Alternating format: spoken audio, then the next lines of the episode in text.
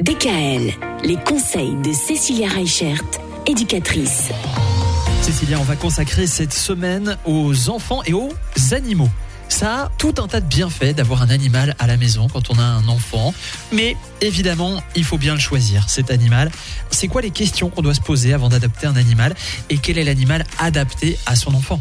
Déjà, il faut savoir qu'un animal, ça a une durée de vie qui est assez importante. On ne prend pas un animal pour quelques mois, mais c'est vraiment pour plusieurs années, quel que soit l'animal qu'on va choisir.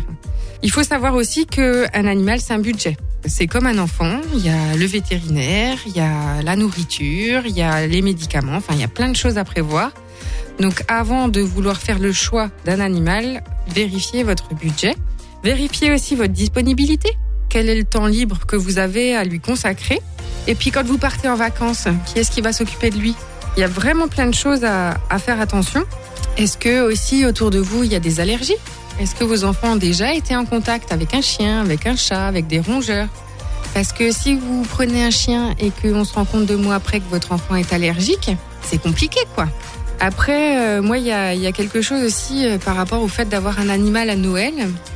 Alors ça, c'est aussi quelque chose qui peut être un peu dérangeant parce qu'un animal, euh, c'est pas un cadeau pour moi. Un animal, c'est un membre de la famille. Clairement. Donc il faut vraiment qu'il fasse partie de la famille et c'est pas juste un jouet qu'on va avoir euh, quelques mois et qui après va rester de côté. Donc faites attention aussi à prendre en compte les envies de vos enfants. Si votre fille déteste le chien et que votre fils déteste le chat, eh ben, faites attention à ce que vous allez choisir quand même, parce que du coup, euh, ça peut créer des tensions aussi au sein de la famille. Ah bah oui. Et puis, faites un choix qui sera solidaire. Mettez-vous déjà d'accord les deux parents sur ce que vous allez choisir, parce que entre les promenades quotidiennes, le changement de la litière ou ramasser les crottes dans le jardin, ça va quand même emmener encore du travail supplémentaire. Prenez conscience déjà de tout ce qu'il y a autour du fait d'avoir un animal. Demain, on va chercher à savoir si c'est bon ou pas d'avoir un animal quand on a un enfant en bas âge, de moins d'un an. DKL.